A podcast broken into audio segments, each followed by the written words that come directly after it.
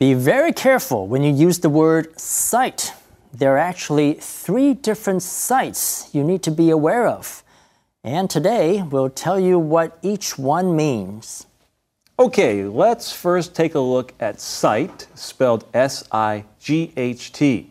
If you're a tourist on vacation, you'll most probably see the sights. Sights are things that people look at. You can take in the sights, and that means to go out and see all the landmarks that tourists usually visit. And we call that sightseeing.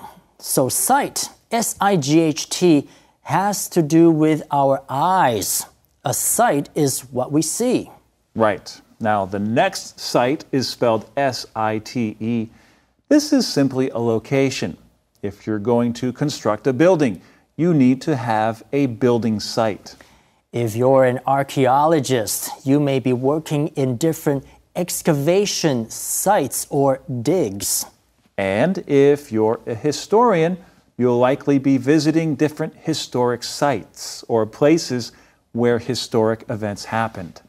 And the last site is spelled C I T E. This site is a verb meaning to quote or mention. You may cite an example to illustrate a point you want to make.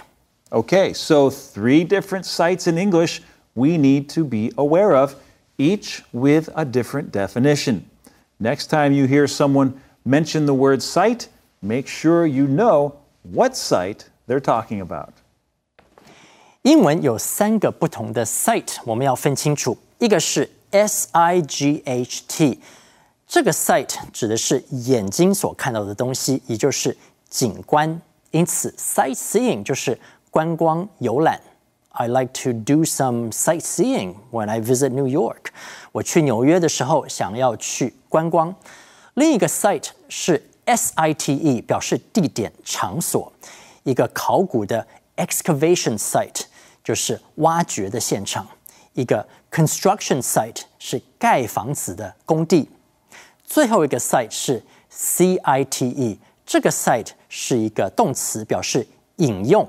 比如说，Can you cite an example？你能够举一个例子吗？三个不同的 site 发音都一样，意思却完全不同。这就是今天的 Info Cloud，我们下次云端见。